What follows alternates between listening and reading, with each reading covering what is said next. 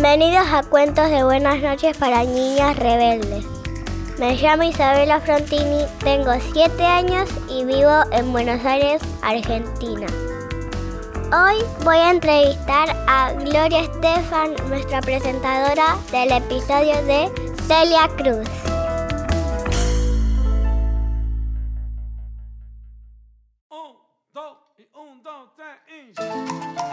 Gloria es una cantante, actriz y compositora cubanoamericana. Ganó el premio Grammy ocho veces y es una de las artistas más reconocidas y queridas del mundo. Hola Gloria, por favor, presentate y contanos algo más de vos. Hola a todas esas niñas rebeldes que me están escuchando. Soy Gloria Estefan y soy madre, esposa, cantante, compositora. He hecho películas, así que soy actriz. He escrito libros de niños basado en mi bulldog llamada Noel. Planeaba ser doctora, pero a los 17 años me uní a una orquesta llamada Miami Latin Boys en cual conocí a Emilio Estefan, el que formó la orquesta, y después, a un año, se convirtió en mi novio y nos casamos en el 1978. Acabo de hacer una película titulada Father of the Bride y también estoy honrada de ser parte de la película Vivo, donde hice el papel de Marta, que me ha presentado a niñas y niños rebeldes muy jóvenes He tenido una dicha de vivir una carrera muy larga en la música y canto desde que hablo. Así que esto vino conmigo. Nunca pensé que lo iba a hacer de carrera, pero cuando conocí a Emilio, mi vida tomó un giro muy grande y se convirtió eh, en lo que más amo, que es viviendo en la música. ¿Cómo decidiste que querías ser música?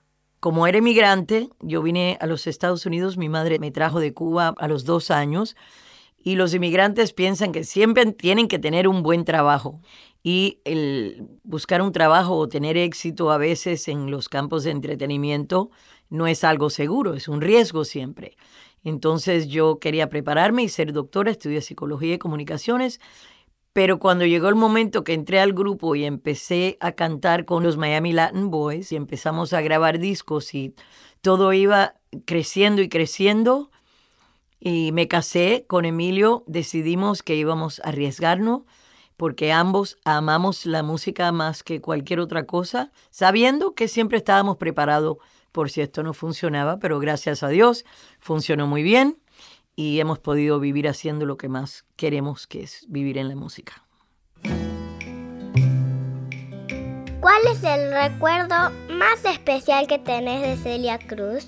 Es difícil para mí escoger un recuerdo particular de Celia porque he tenido la dicha de compartir tanto en mi vida con ella.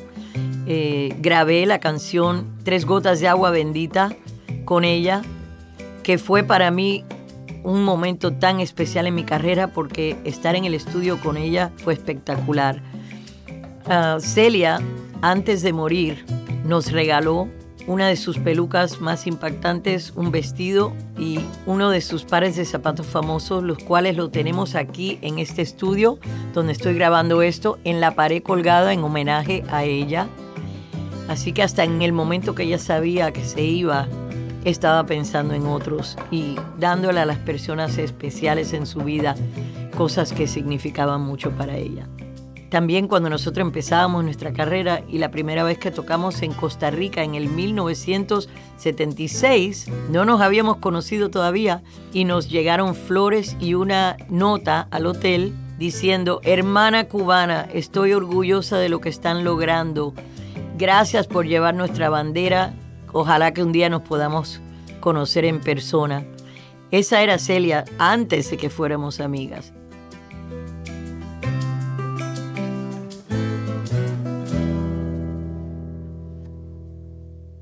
Para todas las niñas que están interesadas en ser músicas y hablar de temas importantes en sus canciones, ¿qué consejo les darías?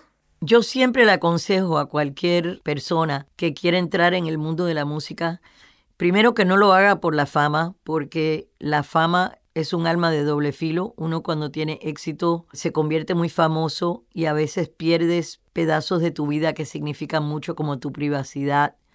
Así que tiene que ser algo que te apasiona, de que estás listo de sacrificarlo todo por esa pasión.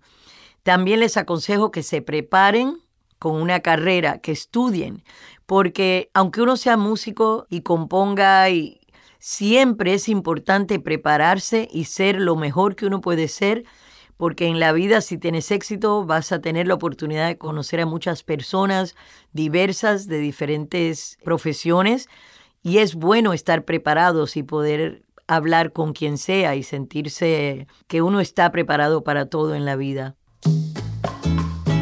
Y por último, ¿qué te hace una niña rebelde? Yo he sido una niña rebelde desde que nací. Primero, cuestionaba todo. Si mi madre me decía, esto es así, yo era, ¿por qué? Explícame, quiero saber. Mi madre no quería particularmente que yo entrara en este mundo de la música porque temía eh, que habían peligros, que iba a abandonar la educación. Sin embargo, era algo que yo quería hacer y aunque nunca dejé de estudiar, le dije a ella, voy a hacer, mami, lo que me apasiona y lo hice. Mi abuela siempre fue mi más fiel apoyo en todo, pero no hay palabra que nos inspire más a mí y a mi esposo, que también es un niño rebelde, que la palabra no. Cuando alguien nos dice, esto no va a funcionar, es cuando más queremos comprobar que absolutamente sí va a funcionar y hacemos todo lo que tenemos que hacer para comprobarlo. Así que la rebeldía es algo importante para poder lograr tus sueños porque siempre van a haber personas que te van a tratar de quitar las ilusiones o ponerte limitaciones y para tener triunfo en la vida hay que seguir hacia adelante con mucha fe, con mucha pasión y como dije, dedicación. Muchas gracias Gloria y hasta la próxima.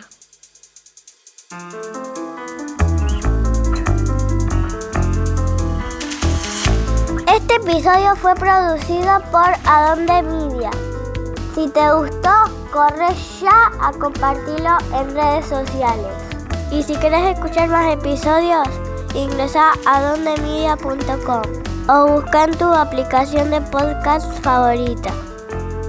Sigue inspirada y continúa rebelde.